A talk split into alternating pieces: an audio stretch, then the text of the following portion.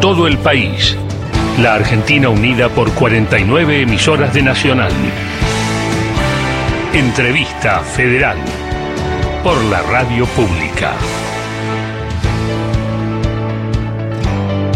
Muy buenos días, muchas gracias. Mariel Ríos en el estudio central de AM870 en Capital Federal. Efectivamente, nos encontramos reunidos a través de una plataforma digital, colegas de Radio Nacional en diferentes partes de la Argentina para llevar a cabo una nueva edición de la entrevista federal.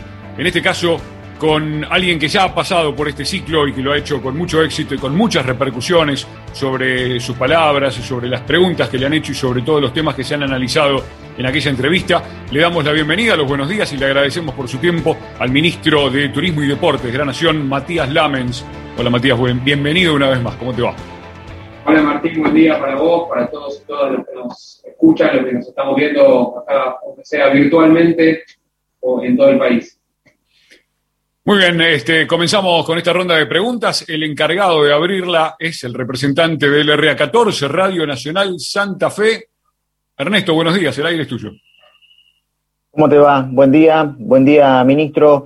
Eh, eh, consultarle mm, eh, acerca de, los Juegos Olímpicos, estamos en las puertas de Tokio 2020, aunque ya hubo actividad, ya se ha iniciado con algunas actividades pero preguntarle acerca de, mm, estamos en un contexto de, pandemia, eh, protocolos que son muy estrictos, justamente en, Japón hemos visto algunos videos de deportistas eh, argentinos que han, han tenido, bueno, que, respetar esos protocolos, por ahí perdiendo algún tiempo para, para entrenar, porque mm, la exigencia es muy estricta. Eh, preguntarle primero que, qué acompañamiento van a tener esos deportistas por parte de la nación y si está confirmada también alguna comitiva argentina si ya está en Japón o viajarán en las próximas horas para estar allí. Gracias.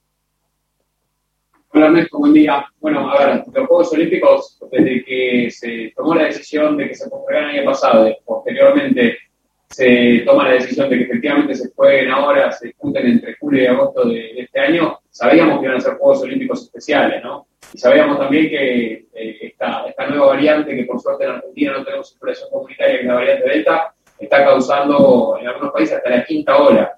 Así que sabíamos que, iba a ser, que iban a Juegos Olímpicos especiales, sabíamos que iban a ser sin público, sabíamos que también el gobierno japonés estaba siguiendo y monitoreando el minuto a minuto de la situación sanitaria del país, así que eh, esto de los protocolos que son exigentes, nosotros sabíamos que iba a ser así, creo que está bien que así sea, a pesar de estos protocolos exigentes, fíjate Ernesto que hubo ya más de 75 casos entre todas las delegaciones olímpicas con todo lo que eso implica, ¿no? con, el inconveniente que, representa para, para, esas delegaciones, porque muchos seguramente al convivir en esa misma burbuja son contactos estrechos, entonces, bueno, van a ser Juegos Olímpicos absolutamente particulares, por supuesto que tienen apoyo del Estado Nacional, están los representantes del ENAR eh, acompañando a la delegación, está la Secretaria de Deportes y Desarrollo, está el, el, presidente del Comité Olímpico Argentino, Gerardo Huerten ahí, que también es integrante del Comité Olímpico Internacional, así que hay una delegación muy importante de, Argentina que está acompañando a los atletas en un contexto absolutamente diferente, distinto. Ya todavía no vimos muchas competencias de deporte de equipo, pero a todos los que nos gusta mucho el deporte va a ser muy raro ver eh, los partidos de fútbol, de básquet, de hockey sin público, eh, todas las pruebas de atletismo que nosotros estamos acostumbrados a verlas en los estadios llenos sin público. Van a ser Juegos Olímpicos absolutamente particulares pero, pero bueno, creo que era, era importante que se hicieran y sobre todo también eh, con, mucho, mucha conciencia en el cumplimiento de los protocolos, pero también dar la posibilidad, darle la posibilidad a los atletas que se venían preparando hace tantos años, que el Juego Olímpico a veces se prepara con dos, tres y hasta cuatro años de anticipación, tener la posibilidad de que, efectivamente se, se hagan, como te decía recién, con todos los protocolos del caso, pero, pero que se puedan hacer. Muy bien, eh, continuamos eh, con la charla. Estamos conversando con Matías Lamens, el ministro de Turismo y Deportes de la Nación. Cecilia Di Césare, en LB19 Malargo, en la provincia de Mendoza, tiene un pequeño problema con su cámara, pero creo que te escuchamos. Ceci, a ver, adelante, buenos días. ¿Qué tal? Muy buenos días para todos. Un gusto saludar al. Mm, no. Bueno, vemos de corregir el tema de conectividad con Malargo. Ministro y a todos los colegas de las distintas radios queremos consultarle al, al sector turístico, por sobre todas las cosas, en incentivos para llevar adelante eh, una buena reactivación en el ámbito turístico. Muchas veces desde el sector dicen que son bastante inaccesibles los beneficios nacionales, muy exigentes los requisitos para acceder a esos planes. ¿Cómo se puede hacer para facilitarles los trámites? Y por ahí quedó. Facilitar los trámites, calculo que para acceder a esos beneficios. Creo que igual se, entiende. y que en este momento tan complicado, clubes barriales que tanto les cuenta el sector turístico. Bueno, a ver si, si, entendí bien primero sobre el sector turístico y después de los clubes, los clubes de barrio. Ahí vamos. sobre el sector turístico, la verdad que, es cierto, sobre todo al principio de la implementación del programa del REPRO, eh, eran, muy, los requisitos eran, eran exigentes, eran estrictos. Después eso se fue flexibilizando, se pusieron una diferente cantidad de requisitos pero se, puso, se, estableció que, se cumpliera con un determinado cupo de esos requisitos. Y la verdad que el programa, inclusive ahora ya dicho por las cámaras también, es bastante amplio y llega, llega a una parte muy importante del sector. En principio, por supuesto, el año pasado llegamos al, 100%, ¿no? A través de los ATP. Pero después, a través de los diferentes programas del Ministerio, a través del REPRO, hemos lanzado la semana pasada otra edición del PAC, del, Fondo, del, Fondo de, de Auxilio y Capacitación, eh, más de 2.000 millones de pesos vamos a invertir. El año pasado lanzamos a 2.500 empresas con ese fondo. Este año tenemos la expectativa de lanzar un número similar. Hemos lanzado una edición nueva de APUR, que es un, programa para pequeños prestadores turísticos. Ya tenemos más de 10.000 inscritos, digamos. Eso lo hemos ido flexibilizando porque es cierto que, también los programas, a medida que iban avanzando, iban surgiendo nuevos, inconvenientes. No sé, por ejemplo, para un ejemplo concreto de cómo, cómo uno va resolviendo también eh, las cuestiones a, medida que, van, que se van eh, desencadenando los acontecimientos.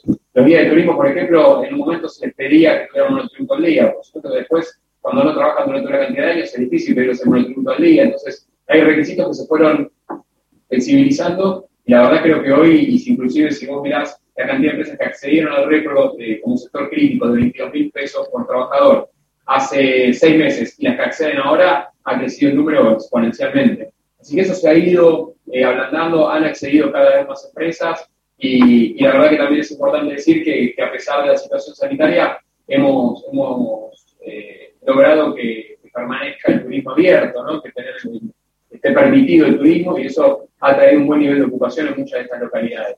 Con respecto a los clubes de barrio, la verdad que eh, la, tarea que se ha hecho en este año y medio, eh, un poco más de, año y medio, es magnífica y esto está dicho no solamente por nosotros, que nos toca ser los protagonistas, sino también por los dirigentes de clubes. Ustedes lo deben escuchar en cada una de, las, de sus ciudades. La verdad que el plan de clubes en obra es la mayor inversión de la historia del Estado Nacional en, infraestructura para clubes. El año pasado funcionó muy bien, más de 1.100 eh, clubes eh, fueron beneficiados por este programa. Este año vamos a ir por los 2.000. Así que se duplica el presupuesto del programa en un programa que eh, no solamente ayuda a los clubes barrios a tener mejor infraestructura, no solamente hace que los chicos eh, y chicas de todo el país, cuando van a ese club, tengan mejores condiciones para realizar deporte, sino que además genera trabajo. El año pasado generamos casi 8.000 puestos de trabajo con este programa, un trabajo, lo explicábamos en la entrevista del año pasado a Radio Nacional y sí que impactó mucho esto porque en cada uno de, de las ciudades, en cada uno de los pueblos de la Argentina, dándole un subsidio a un club de barrio para que haga un techo, para que haga una, un vestuario, para que repare una cancha, se le da trabajo al plomero de la esquina, al pintor de frente, al electricista de la otra cuadra, y eso fue generando un efecto multiplicador que fue muy beneficioso para las economías locales también, y con una inversión muy grande. Y, y además, como decíamos antes, le mejoramos la infraestructura de ese club y hacemos que ese club, para la post-pandemia, para lo que viene también, tenga eh, mejores condiciones para ofrecer a los chicos, pero además también mejores condiciones para, para eventualmente tener más actividades, para que le genere una mejor recaudación, para que le genere mejor cobro de aranceles. Así que la verdad que lo que hemos hecho con los clubes a nosotros nos tiene muy, muy conformes y además eh, es un programa que es inédito, nunca se alcanzó esta cantidad de clubes con subsidios en, la historia de Argentina. Matías, buen día, soy Jorge Godoy, desde aquí, desde Buenos Aires, ¿cómo estás? Levanto la mano para que encuentres entre, entre los entre los cuadritos. Claro. Eh, primero, una sensación personal muy breve, eh, y es que bueno poder hablar con un ministro de la Nación, como es el caso de Matías Lames, ministro de Turismo y Deportes, y, y verte eh, tranquilamente sentado sin la corbata, con, con, la camisa puesta en la oficina, y también pensar que eh, cuando nosotros íbamos creciendo veíamos a, a, los políticos, a los funcionarios, siendo señores mayores, mayores de edad, este, manejando las cosas con, con, cierta solemnidad, si se quiere, y ahora eh, la incorporación de muchas personas jóvenes a la política y a la función pública, como es tu caso también, creo que debe ser una sensación muy buena que, que debes compartir.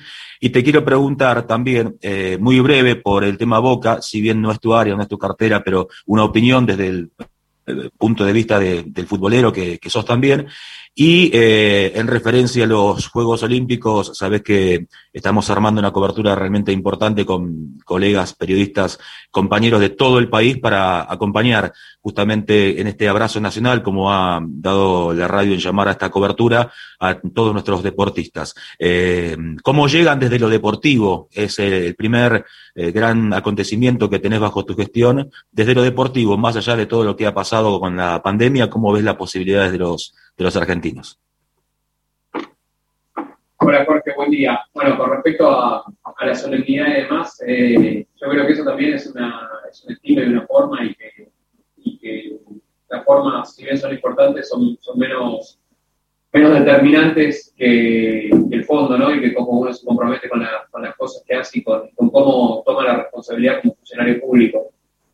Eh, y después con respecto a los deportistas eh, argentinos, bueno, me hiciste tres preguntas en una, así que eh, con, respecto, con respecto a Boca, la verdad que la decisión final, por supuesto, en este caso la tiene el Ministerio de Salud, como corresponde. Ellos son, hablé con, la ministra de Salud hace un rato, ellos son los que, los que tienen que evaluar, según los informes que tienen y demás, si efectivamente se ha roto o no la burbuja y si corresponde o no que se aíslen. Eso ya no, no, me corresponde opinar, me parece que lo más sensato y lo más prudente y lo que lo que amerita una situación tan delicada como esta es que opinen y decían los que, los que están al tanto de, esta situación y los que saben de este tema. Así que eso prefiero no, no, dar, una, no dar una opinión y dejar que, lo haga la cartera correspondiente. Y con respecto a los deportistas, llegan en, muy buenas condiciones. La verdad es que el año pasado, acordate, Jorge, que fueron los primeros que fueron exceptuados para entrenar, los deportistas olímpicos, eso les permitió perder bastante poco tiempo, ¿no? Eh, inclusive algunos atletas han, eh, han, hecho la preparación eh, en otros países del mundo, para, también el ENAR los ha ayudado para eso. Yo creo que llegan en buenas condiciones, además le dimos una, una ayuda que fue eh, histórica.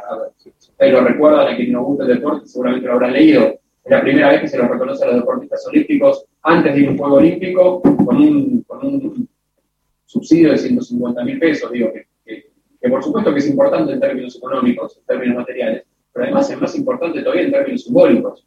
Y lo simbólico del reconocimiento de una sociedad que les dice a los atletas muchas gracias por representarnos, muchas veces son nuestros embajadores, son la cara de la Argentina eh, ante, ante los extranjeros, son la cara de la Argentina ante, ante, ante el resto de los países, la verdad que nos representan muy bien y es un esfuerzo enorme. Los atletas, la verdad que es, es, conmovedor, porque en muchos, yo siempre lo cuento, en muchos casos hay atletas que, que podrían competir para otros países en mucho mejores condiciones materiales, en mejores condiciones de entrenamiento. Sin embargo, hacen un esfuerzo doble por representar a nuestro país, por ponerse nuestra camiseta. Entonces, este reconocimiento de 150 mil pesos, sin ninguna duda, es un estímulo material, y es importante también para sus ingresos, pero sobre todo es un reconocimiento simbólico. Así que, además de la preparación que han hecho, creo que llegan también con este reconocimiento que lo han dicho públicamente muchos atletas, que es importante para ellos también, desde el lugar, digamos, afectivo, de cuidado, de que se sientan reconocidos por toda la sociedad argentina. Buenas tardes, eh, ministro. Soy Silvia Aragón de Radio Nacional Comodoro Rivadavia. Bueno, quería consultarle respecto de la provincia del Chubut. Para nuestra provincia la conectividad eh, es eh, fundamental, la frecuencia de vuelos. Y hoy estamos teniendo inconvenientes en el aeropuerto de Trelew, no está funcionando el balizamiento nocturno y esto está impidiendo que lleguen los vuelos nocturnos. Y por otro lado, en Comodoro Rivadavia, las tarifas aéreas han escalado a valores muy altos, eh, lo cual también limita eh, el uso del transporte aéreo. Eh, ¿Qué seguimiento se está haciendo de estos temas por parte de su ministerio? Bueno, a ver, sobre el tema del aeropuerto entre Leo estoy al tanto, pero la verdad que es una, tampoco corresponde a esta cartera, desde ya que, lo seguimos cerca todo lo que tenga que ver con vuelos, Silvia, porque es absolutamente cierto lo que sí, no solamente con Chubut, sino con, prácticamente con con la enorme, con, todas las provincias de la Patagonia, con muchas de las provincias del norte, o sea, la conectividad en un país tan extenso como la Argentina es clave, es determinante, y en eso creo que, también, por supuesto, que, que, la salida de la pandemia va a ir normalizando todas esas cuestiones, hay una determinada cantidad de aviones que las líneas argentinas tienen, creo que en aviación se dice preservados, digamos, ¿no? que, los que sacó de, de, circulación y los tiene como, parados y que después el tiempo de preservación es, eh, tiene un determinado tiempo y que vamos a tener muchas más frecuencias y muchos más vuelos. Yo creo que además va a haber una cuestión eh, de oferta y de demanda importante porque la demanda para viajar al interior de Argentina, la demanda del turismo interno, la demanda del turismo internacional, una vez que salgamos de la pandemia va a ser muy importante. Va a ser muy, eso estamos absolutamente convencidos. En lo que tiene que ver, primero, con el turismo interno, que va a ser la primera actividad que se va a abrir, pero después también con el turismo internacional. Tiene su Chubut, tiene Puerto Madryn, que recibe el turismo internacional. Eh, inclusive ahora llegaron la semana pasada los primeros vuelos de líneas argentinas a Puerto Madryn, entendiendo también que el sector turístico va a ser, va a ser determinante en la reactivación de la, economía argentina y que Puerto Madryn y la provincia de Chubut tiene una oportunidad ahí. Así que el tema de tarifas también es un tema que hay que trabajar. Eh, nosotros lo venimos hablando eh, permanentemente con líneas argentinas, que la verdad que, tenemos una relación extraordinaria y que vienen haciendo un trabajo muy acorde a todos los lineamientos, no solamente de nuestro sino de todo el Estado Nacional, de cuidar los intereses de cada provincia de la Argentina. Así que el, tema tarifa yo creo que va a tener que ver también con una cuestión de oferta, en cuando empiecen a preservarse aviones, cuando empiece a, normalizarse un poco, eso también debería acomodarse. Ministro, ¿qué tal? César Pucheta de Radio Nacional Córdoba, aquí, aquí está, ¿me ves? Ahí está César, ¿cómo? Eh, Buen día. Muy bien, buen día. Eh, le quería preguntar por la temporada de invierno, por las vacaciones de invierno que ha tenido obviamente eh, una gran repercusión y ha sido muy bienvenida por los operadores turísticos, sobre todo aquí en Córdoba, en los valles serranos y demás. ¿Qué evaluación vienen haciendo en general? Hola César, buen día. Bueno, una, buena evaluación, una, temporada de invierno que, de vuelta nos toca en este escenario complejo, que de vuelta nos toca... Eh, absolutamente extraordinaria, ¿no? porque estamos mirando también la cantidad de casos, no solamente de ocupación, la cantidad de casos por suerte está bajando en toda la Argentina, eh, y, está aumentando mucho la cantidad de vacunados. Eso fue lo que nos permitió también tener alguna tranquilidad en ese sentido. Más del 70% de la población mayor de 20 años ya eh, estaba el día de hoy con por lo menos una dosis. Y, la verdad que eh, estamos siguiendo cada uno de los centros políticos más importantes, con buenos niveles de ocupación, seguramente eh, la semana que viene va a ser, va a ser igual que esto, mejor, pero, pero con buenos niveles de ocupación. Eh, Mendoza arriba del 65%, todo lo que los esteros de Liberá con el 80%, Córdoba con un buen, nivel de ocupación también. Eh, por supuesto que, como decíamos antes, una, unas vacaciones absolutamente raras, diferentes, con, mucha incertidumbre, pero aún así creo que el deseo que tiene la gente de, de salir, de los que tienen la posibilidad de pasar un tiempo con familia, de distraerse, bueno, todos los beneficios que trae aparejado también el turismo, no solamente por el impacto económico que tienen las economías locales, sino también por la salud mental, ¿no? Lo que explica siempre la ministra de Salud cuando habla de la importancia del turismo, también como una cuestión de, de, esparcimiento, después de haberla pasado tan mal los argentinos y argentinas con esta, con esta pandemia, bueno, el mundo haberla pasado tan mal, tener la posibilidad de disfrute es algo que, que también es importante para la salud. Así que tener temporada de invierno, haberla permitido, fue, fue todo un desafío y la verdad que que nos viene, acompañando, con buenos niveles de ocupación, pero, pero también, por supuesto, con un ojo muy puesto en lo sanitario, en el cumplimiento de los protocolos. Así lo hicimos en el verano. Eh, acordate que en el verano se movieron más de 15 millones de argentinos y argentinas por todo el país y logramos tener menos casos en febrero que en enero.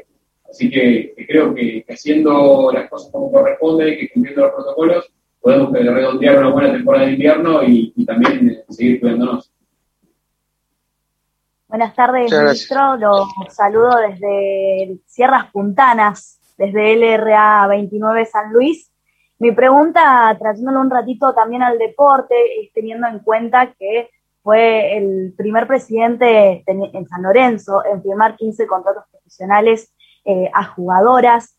Eh, ¿Qué análisis hace hoy del impacto de las políticas públicas en el mundo deportivo sobre eh, la ganancia y el avance por y para los derechos de, las mujeres y las oportunidades, en un contexto donde lo acompaña Inés Arreondo y donde también las santitas han salido campeonas en esta primera era profesional. Así que bueno, felicitaciones y, esa es mi pregunta. Bueno, yo creo que, a ver, la pregunta, Camila, buen día primero, tiene una respuesta mucho más global que, la Arquería del Deporte. Todos los derechos eh, y todo lo que se ha avanzado en ese sentido en Argentina en los últimos años me parece que nos tiene que hacer sentir muy orgullosos a todos.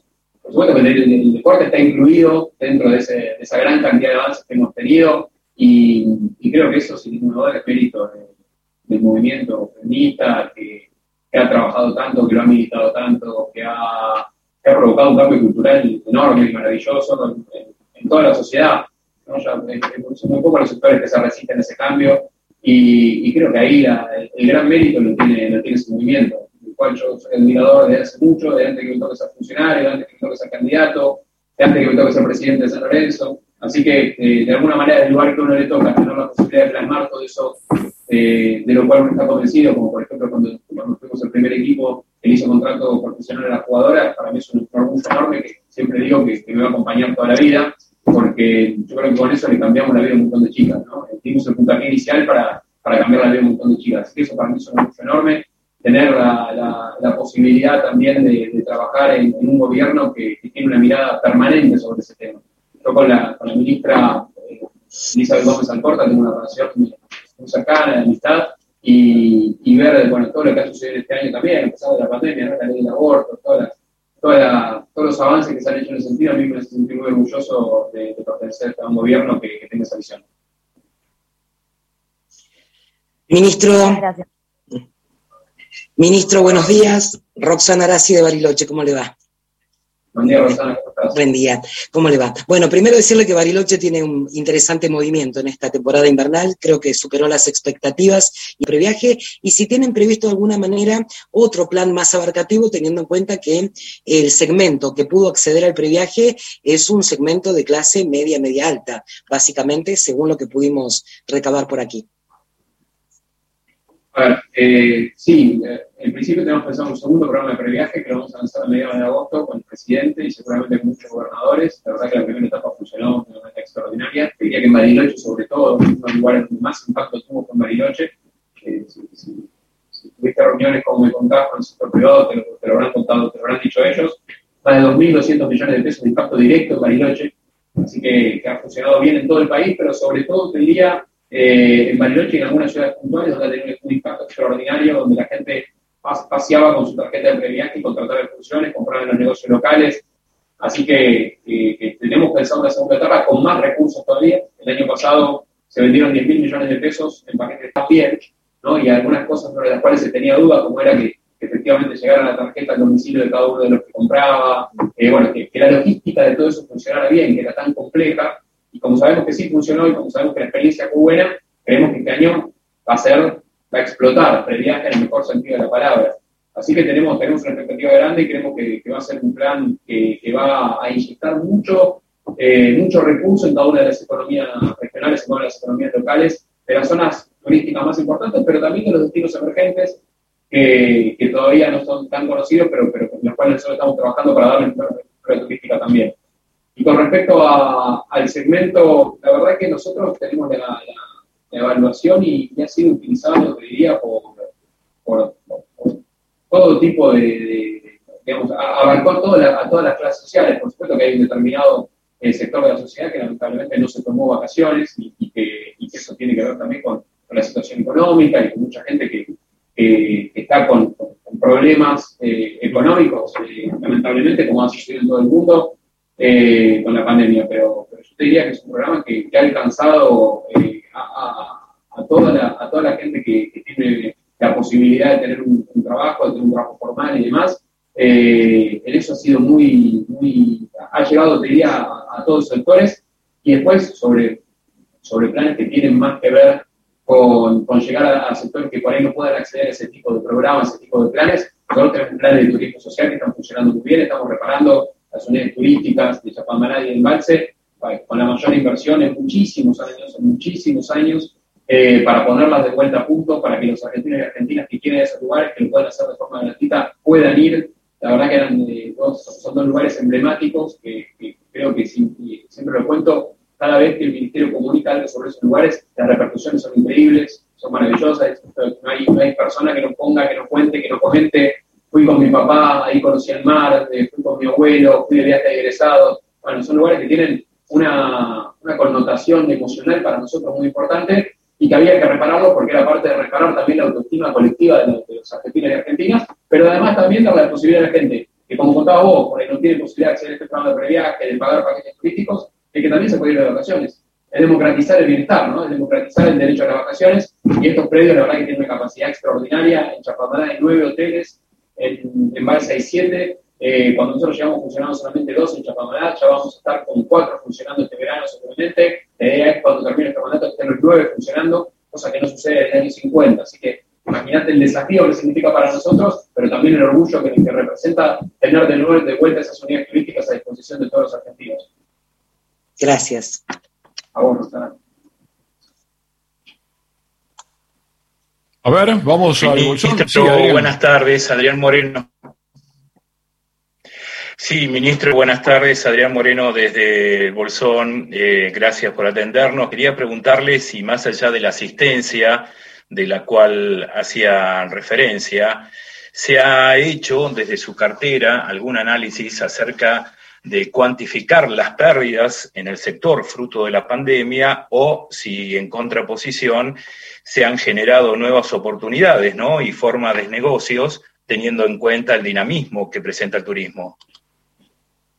Hola Adrián, buen día. Está muy bien la pregunta porque las dos cosas que planteas en la pregunta son ciertas. El turismo es el sector más dinámico, el cual nosotros creemos que más rápido se puede recuperar.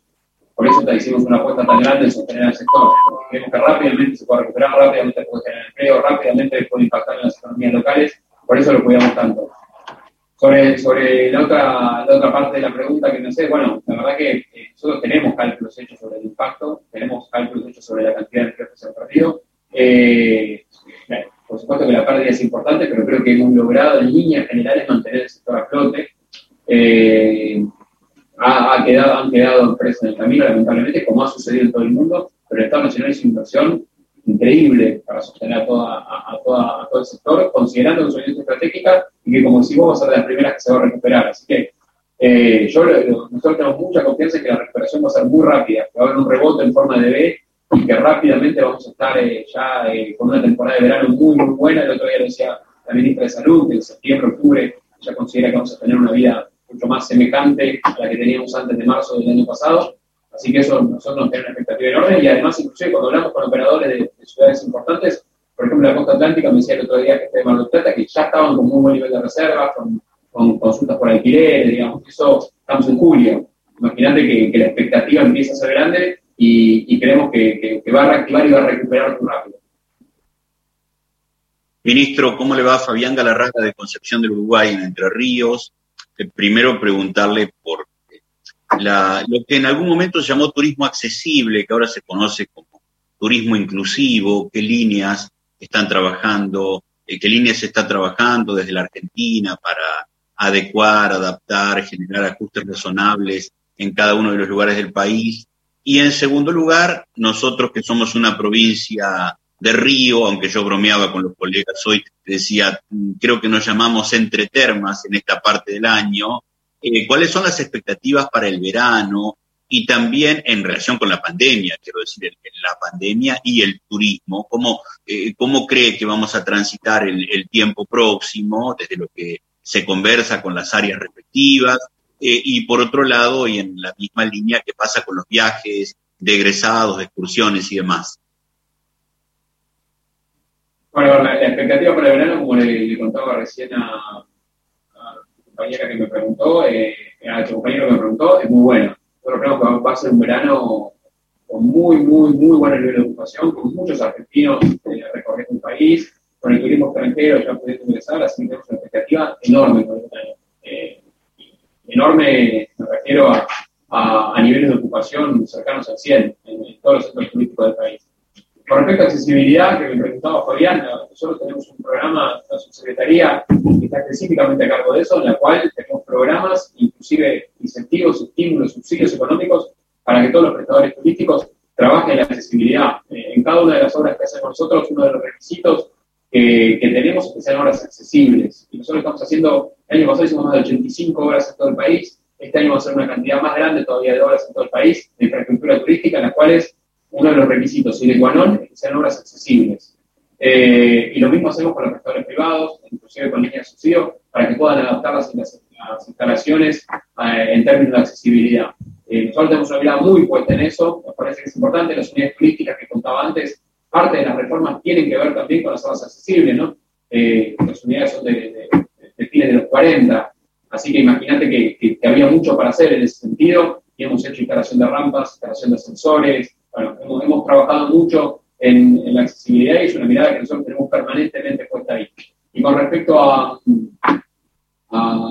me preguntaba sobre, viajes de egresados. Viajes Y viajes de egresados, bueno, eh, sabemos, y, lo que pasó el año pasado, eh, que, son difíciles de, controlar, ¿no? Los viajes de egresados, y que había habido muchos casos en algunos, de los viajes de egresados, por eso todavía el Ministerio de Salud considera que no es momento de aprobarlo, que tenemos que estar en una etapa más avanzada eh, del proceso de vacunación, así que seguramente en los próximos meses ya cuando, cuando volvamos a, normalizar un poco nuestras vidas, eh, empecemos a habilitar los viajes egresados, que, que, por supuesto que, son importantes para muchos chicos porque tenían la expectativa de hacerlo, porque los padres habían contratado ese servicio, pero también porque además para muchas localidades, bueno, Bariloche por ejemplo es, una, es emblemática en ese sentido, pero también en todo el país sucede, que, representa también un ingreso económico muy importante para muchas familias que viven el turismo en esas localidades.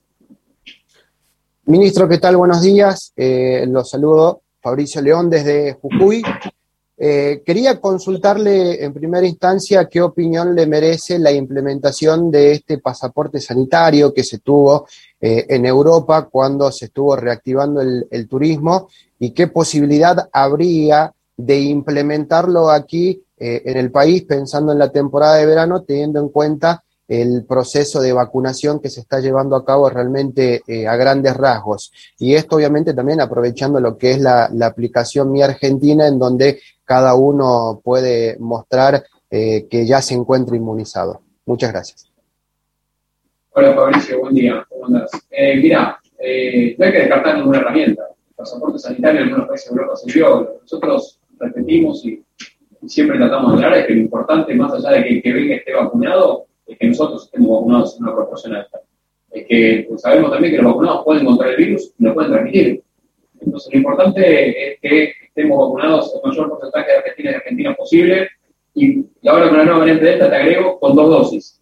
Entonces, eh, el pasaporte del es una herramienta que nosotros estamos evaluando permanentemente, que sabemos que es una herramienta interesante, que suma, pero, no, pero con eso solo no nos quedamos tranquilos. Entonces, lo importante es, como marcaste vos también en la pregunta, es seguir avanzando en el plan de vacunación. En junio vacunamos más de 8 millones y medio de personas. Yo creo que julio va a estar por arriba de ese número. Eh, siguen llegando vacunas al país prácticamente todos los días. Ya que el otro día nos reíamos con mi equipo porque está pasando muy bueno, ya casi no es noticia cuando llegan vacunas. Eso quiere decir que, eh, eso está, está casi normalizado, la llegada permanente de vacunas y que además viene con muy buen ritmo la aplicación de dosis y eso nos va a llevar a, como decía algún colega tuyo hace un rato, a tener una vida lo más parecida posible a la que teníamos hasta marzo del año pasado y, ya tener la posibilidad de tener turismo de movernos eh, en lugares y que a pesar de tener en algunos casos, como vemos que pasa en algunos países de Europa, a pesar de tener eh, contagios, a pesar de tener casos, lo que baja considerablemente y lo que nos deja tranquilos es que baja la hospitalización y por supuesto la letalidad. Muy bien, Estamos conversando con el ministro de Turismo y Deportes de la Nación. Estamos en la entrevista federal. Han pasado ya unos minutos de las doce y media del mediodía y tenemos tiempo de hacer una segunda vuelta de preguntas. Matías es muy concreto, muy puntual y muy conciso en sus respuestas, así que yo vuelvo a la provincia de Santa Fe. Ernesto, el aire es tuyo, adelante. Eh, ministro, eh, la, pregunta eh, tiene que ver con, el tema público en, las canchas. Imagino que como futbolero entiende más que nadie la necesidad que hay de, ir a los estadios. ¿Qué posibilidades hay de la vuelta del público en este año 2021? Eh, ¿Esto lo están estudiando con las autoridades de, de AFA, con las autoridades de la liga profesional? ¿Se puede pensar en abrir el grifo de a poco para que haya un aforo mínimo, no sé, del 10 o el 20% en el transcurso de este año? Gracias. Mira, Ernesto, sí, lo venimos trabajando, no, no todavía con AFA con la Liga, más con el Ministerio de Salud, que, que tiene que tomar la decisión y que tiene que, dar esa aprobación, pero sí, lo venimos trabajando. Yo entiendo, no solamente como futbolero, por la ganas que tiene de ir a la cancha a ver a sus tipos, sino también por lo que representa para la economía de los clubes. La mayoría de los clubes tienen socios que pagan una cuota social para ir a ver a su equipo. Y hace un año y medio que no pueden ir. Y eso hizo mucha gente dejar de pagar la cuota. Eso representa un perjuicio muy grande para los clubes en términos económicos. Entonces, eh, entiendo desde todo punto de vista, de las ganas, desde lo que significa el fútbol para muchos argentinos, desde lo que implica eh, ir, a la, ir, a la, cancha, ver a tu equipo y demás, de lo emocional, pero también desde la cuestión económica de cuidar a los clubes, lo que representa esta, esta caída que han tenido del cobro de, de social. Así que estamos trabajando con el Ministerio de Salud. Yo creo que antes de fin de año vamos a tener eh, posibilidad de tener público en las canchas. Diría que, es lo que venimos trabajando y que el último trimestre, por supuesto que hay que determinar las condiciones, si va a ser con aforo, cómo va a ser, pero, pero el último trimestre vamos a poder tener público. Siguiendo con el fútbol, Matías, aquí Jorge Godoy de vuelta desde Buenos Aires. Eh, siempre, bueno, y vos como presidente de San Lorenzo lo has vivido, eh, se ha hablado del tercer grande. Por momentos parece ser San Lorenzo, por momentos Independiente, por momentos Racing. Lo cierto, y no sé si coincidís, es que como que la brecha entre los tres equipos y los dos más grandes, River y Boca, se ha abierto aún más. Y hay otra brecha que también se ha abierto más, me parece, que es la de los equipos argentinos en general, el fútbol argentino con el fútbol del exterior. Eh, desde lo económico, desde los números, el, éxodo de jugadores que es eh, constante. Esa, esa problemática, ¿qué eh, opinión te merece? No solamente como ministro, sino también como expresidente de un club y como futbolero. Mira, la diferencia entre los clubes de Argentina con el resto de Sudamérica, la verdad que si bien es cierto que están en el presupuestario, por ejemplo con Brasil tenemos diferencias, también es verdad que uno no la nota en la cancha. ¿no? Y, y, te puedo hablar de la Copa Libertadores del año pasado, te puedo hablar de, de que a pesar de que, no llegó ningún equipo argentino a final, pero jugaron la Recopa de Defensa Justicia y Palmeiras y ganó Defensa Justicia, digamos. Yo creo que eso eh, es cierto, es inevitable que exista esa, esa diferencia en este momento, sobre todo también hay una cuestión de estrategia cambiaria, pero, creo que los equipos argentinos eh, siempre son protagonistas, que hay algo de, de, la formación de los futbolistas argentinos, hay algo de, de, del gen que tiene el argentino cuando, cuando se forma como jugador, y el jugador argentino, que lo hace diferente, que lo hace especial, y que eso hace siempre que se achiquen las distancias, y de, de la diferencia económica.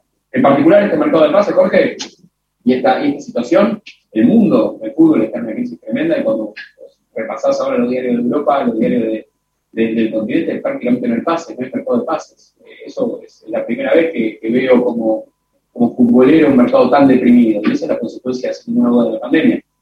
Así que creo que, que, que, el fútbol va a entrar y tiene una crisis muy importante eh, económica en todo, el, en todo el mundo, y por supuesto que Argentina en eso no es la excepción. Ministro, también eh, quiero consultarle para cuándo se proyecta la apertura de las fronteras y, por ende el ingreso de, internacional, que es vital para todas las provincias, sin duda alguna. Hablábamos justamente de la provincia de Chubut y los distintos destinos turísticos que tenemos eh, internacionales y justamente cómo será la actualización de los protocolos vigentes.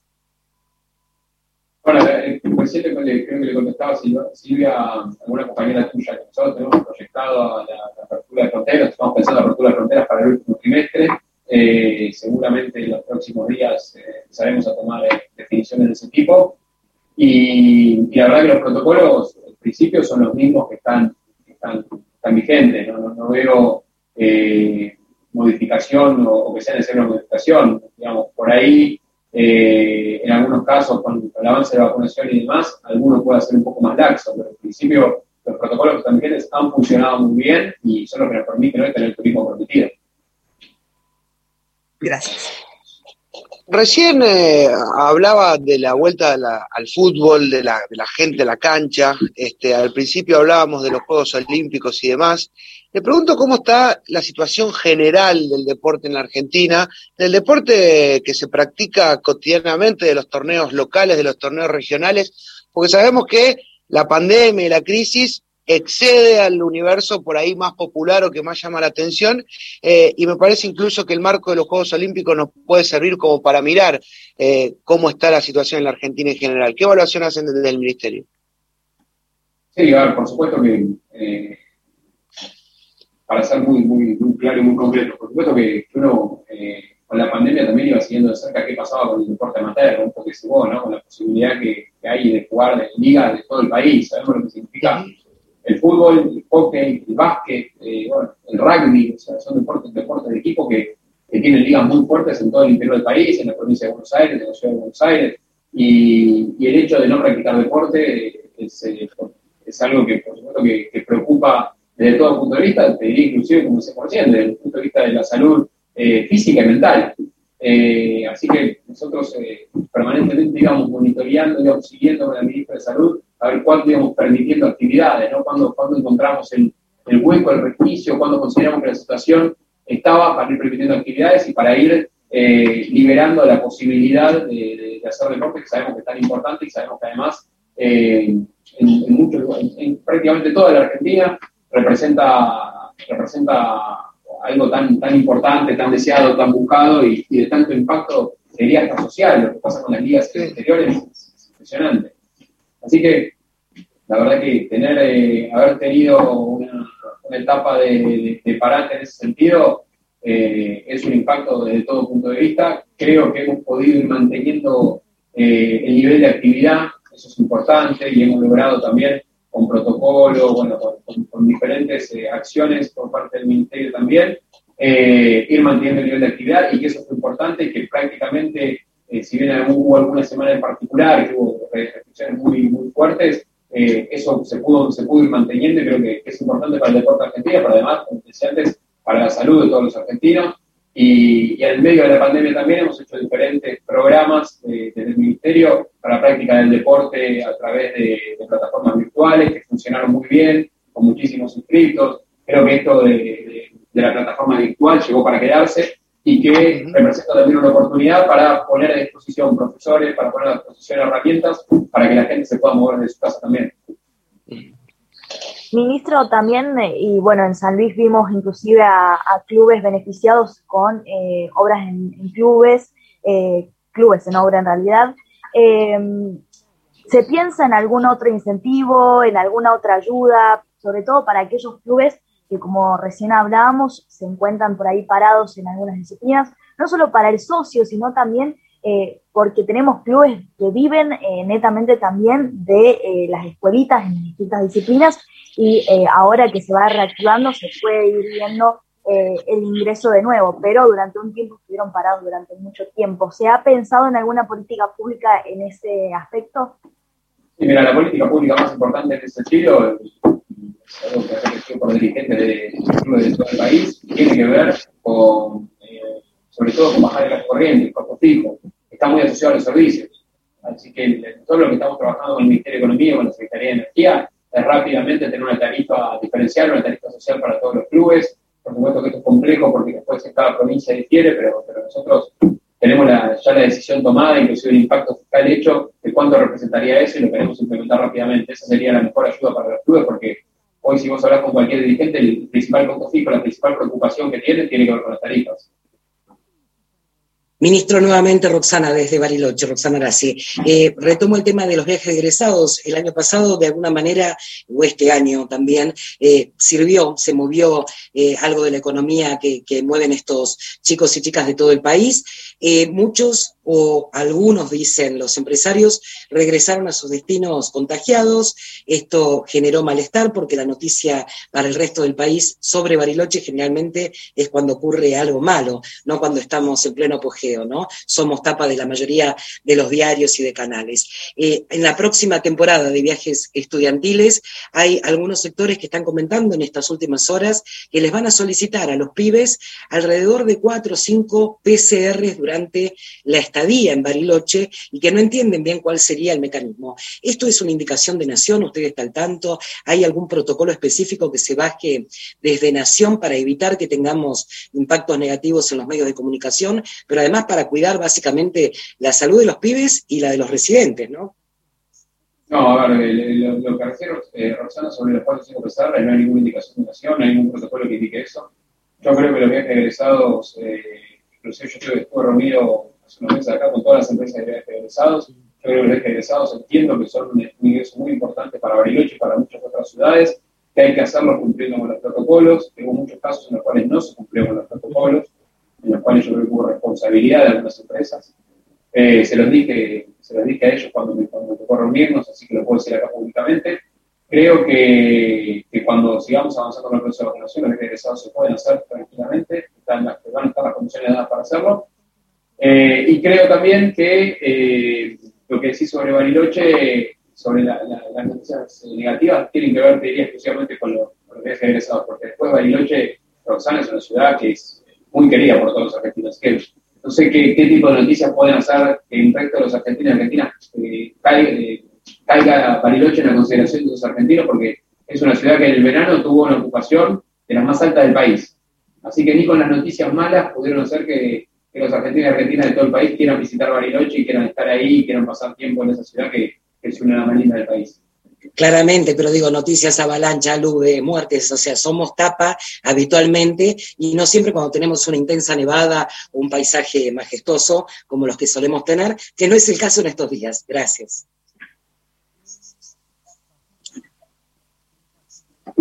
Ministro, eh, otra vez Adrián Moreno desde Radio Nacional El Bolsón. Volviendo, si me permite, al tema de los clubes de barrio, ¿Ha habido o hay o se prevé alguna eh, interrelación, por ejemplo, con la cartera de educación, teniendo en cuenta, más allá del beneficio para el club propiamente, lo que puede significar hoy, y sobre todo en lugares chicos como el nuestro, donde no hay muchos clubes barriales, el espacio para la contención de niños, niñas y adolescentes, teniendo en cuenta eh, lo que estamos viviendo por la pandemia?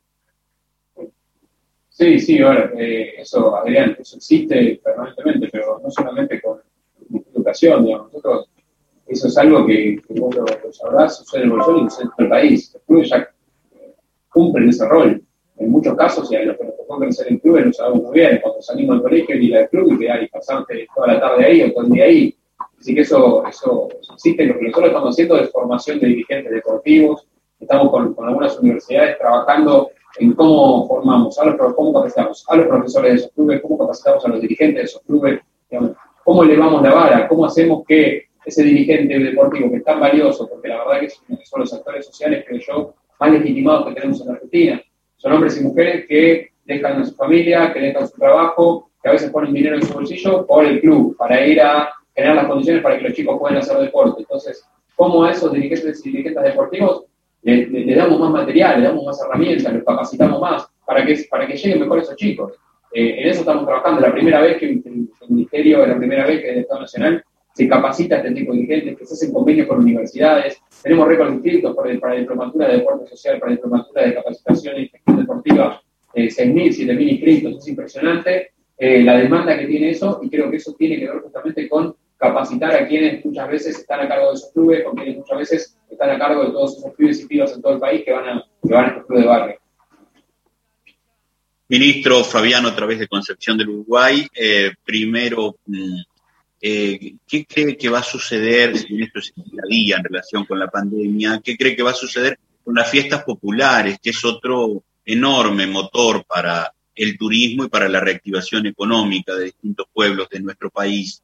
Y en segundo lugar, permítame una de política para despuntar el vicio, usted que ha dado una gran pelea en la ciudad de Buenos Aires en el 19, ¿cómo ve el mapa en general de cara a la legislativa próxima? Digo, no solo de Buenos Aires, sino cómo mira el contexto del país. Eh, eh, Fabián, repetí la primera pregunta porque con la política ya se llevó todo.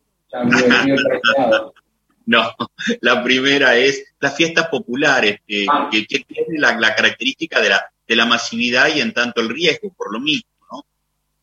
Sí, las fiestas populares son muy buenas. Ah, eh, la pregunta que me hizo un colega tuyo sobre el regreso del público a las canchas eh, aplica para las fiestas populares, digamos, son el mismo concepto. Yo creo que cuando hablamos de regreso del público a las canchas hablamos de espectáculos masivos, recitales, fiestas populares. Las fiestas populares son eh, una, un sello, una marca registrada de la Argentina y una marca registrada del federalismo que, que nosotros pretendemos imponerle a la gestión, no solamente del Ministerio, sino del presidente Alberto Fernández, es el mandato que tenemos de él, y la verdad que las fiestas populares son eh, extraordinarias porque no solamente eh, significan un impacto económico para, para, ese pueblo, para esa localidad ese día, sino que además eh, muchas veces están todo el año los habitantes de esos lugares preparando el día de esa fiesta nacional, preparando los trajes, preparando el escenario, preparando la comida, preparando, bueno, se, se, pasa todo el año preparándose para ese día, que como decía, genera un importante impacto, pero que además también es mostrarle al resto de la Argentina, mostrarle al resto del mundo la cultura, lo propio, ¿no? la, la, identidad de ese pueblo y de los habitantes de ese pueblo. Así que para nosotros las fiestas, las fiestas nacionales, las fiestas populares, son eh, parte, te diría, del corazón de la política pública en términos de turismo, porque además las queremos poner en valor, porque además nos parece que son un atractivo para los turistas, nos parece que poniendo en, valor esas fiestas nacionales, le generamos más atractivo, generamos más oferta turística, así que nosotros las vamos a, a seguir promocionando como lo estamos haciendo, se está haciendo muy buen trabajo en ese sentido, eh, está trabajando la, la, secretaria de Promoción Turística, Janine Martínez, y creo que eso se viene, a pesar de este contexto tan difícil, increíblemente, ¿no? porque eh, es tan difícil trabajar las fiestas populares en este contexto, se viene haciendo muy bien, y creo que en el último trimestre, yo seguro que ya a principios del año que viene vamos a estar con posibilidad de tener público en esas fiestas. Con respecto a la situación política, la verdad que nosotros, eh, desde el frente de todos, estamos convencidos que, muchos argentinos y argentinas van a, van a revalidar el proyecto que ofrecimos en 2019, que por supuesto que, hemos hecho muchísimas cosas, que hemos, que hemos logrado cuidar eh, a los argentinos y argentinas en un contexto tan difícil del mundo, pero que sabemos también que muchas cosas han quedado por hacer que muchas cosas todavía no las pudimos hacer, que muchas cosas por este contexto todavía no las podemos cumplir. Eh, nosotros, el principal motivo que nos impulsaba en la campaña de 2019, eh, lo decía el presidente permanentemente, era poner a la Argentina de pie después de cuatro años muy malos del gobierno que salió.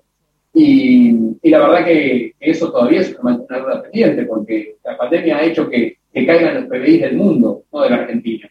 Entonces, eh, esa materia pendiente y esa necesidad que vamos a tener ahora de, de revalidar ese título, de revalidar esos pergaminos, eh, hacen que, tengamos que, hablar con todos los argentinos y argentinas que confían en nosotros y pedirles que, lo sigan haciendo, que en este tiempo, en esta circunstancia tan difícil, los hemos cuidado, hemos hecho un esfuerzo enorme para cuidarlos de todo punto de vista y creo que lo hemos logrado. Eh, yo la verdad que ayer escuchaba al, ministro de Salud, de, al secretario de Salud, como fue el ministerio del gobierno anterior, decía que la verdad que, la gestión sanitaria, que la gestión de salud no había estado entre las prioridades de, del gobierno anterior. Y bueno, a confesión de parte, relevo de prueba, se dice en tribunales, ¿no? Eh, imagínense lo que hubiera sido la pandemia en ese contexto. Ministro, lo, ministro, lo aprovecho y, lo este, meto dentro de, lo que es el plano deportivo nuevamente, sobre todo dentro de lo que es el plano eh, social. Aquí en la provincia de Jujuy eh, los Juegos Nacionales Evita sin duda tienen un alto impacto dentro de lo que es el rol social eh, y escolar. Eh, ¿Cuál es la proyección que se tiene? Lamentablemente esta pandemia también hizo de que esto pierda un poco de, relevancia. ¿Qué es lo que se tiene pensado dentro del Ministerio futuro? Fabricio, en todo el país los Juegos Evita, no solamente en Jujuy, los Juegos Evita son un evento increíble, maravilloso, participan miles y miles de chicos en todo el país, es un evento súper esperado. Los chicos están todo el año compitiendo y clasificando para los Juegos Evita y bueno, este año nuevamente vamos a tener que eh, reformular eso. Ojalá lo podamos hacer sobre este año. Yo creo que vamos a poder hacer alguna edición de los Juegos por ahí diferente, porque bueno, con las clasificaciones y más profesionales ya no llegamos, pero, pero ojalá podamos hacerlo. Vamos a trabajar para hacerlo porque entendemos lo que, lo que significa para esos chicos la posibilidad de ir a, ir a competir, lo que significa también eh, el entusiasmo con el cual cada uno de los chicos espera ese, día, así que vamos a tratar de, hacer una, edición sobre fin de año. Muy bien, y estamos ya en el cierre. Jorge Godoy, coordinador del área de deportes de Radio Nacional, quiere hacer el último comentario y nos despedimos del ministro de Turismo y Deportes de la Nación. Jorge, cortito, vamos. Matías, con el agradecimiento de siempre, eh, decirte que vamos a estar permanentemente con todos los deportistas durante las 24 horas, la cobertura con este abrazo nacional y justamente eh, decirte eh, gracias por la entrevista en nombre de todos los compañeros y dejarte abierto el micrófono de, Radio Nacional, de la radio más grande del país para que le dejes el mensaje no solamente a los deportistas, que ya están muchos en Tokio, sino también a todos los que lo vieron crecer en el barrio, a los compañeros del club que están eh, soñando con, con, ver a su amigo, a su vecino, a su pariente allá en Tokio representando la bandera argentina. Bueno, Jorge, sí, eso. Gracias, ministro.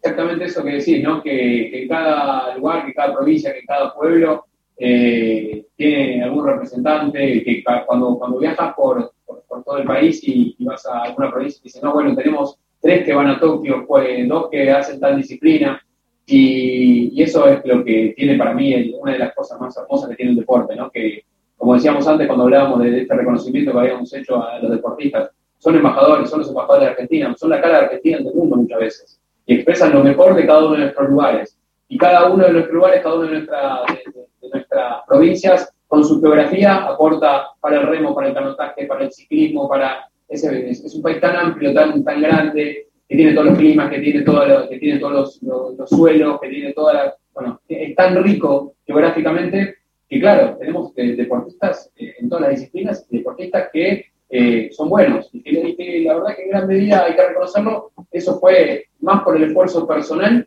que por lo que nos haya, haya, haya ayudado el Estado. Así que para cada uno de los deportistas que está allá, eh, el mensaje siempre es de agradecimiento, pero sobre todo de reconocimiento, más allá de los resultados, por haber llegado hasta ahí, por llevar la bandera argentina, por hacernos quedar como lo hacen en el mundo. Es de, agradecimiento y de reconocimiento. Y para todos los argentinos y argentinas que estamos mirando, que vamos a estar prendidos ahí a, la televisión pública, mirando, mirando los Juegos Olímpicos, eh, bueno, decirle que, que, hay un trabajo muy grande de estos atletas ustedes en muchos casos, como decía recién Jorge, los conocen de chicos, han visto, los han visto crecer, han visto su esfuerzo y que, y que toda la Argentina, las 24 provincias y cada una de las ciudades del país va a estar representada en Tokio por esos atletas y, van a estar ahí los, 45 millones de argentinos, vamos a estar alentándolos, sufriendo y, y haciendo fuerza por ellos. Gracias, ministro, por esta entrevista federal con Radio Nacional. Gracias por este espacio. Gracias a todos los compañeros. Nosotros nos despedimos, eh, volvemos a los estudios centrales. Lamens, hasta la próxima. Chao Martín, chao a todos y todas. Gracias, para mí es un placer siempre hablar con ustedes. Gracias. Cerramos la entrevista federal hasta nuestro próximo encuentro. Gracias.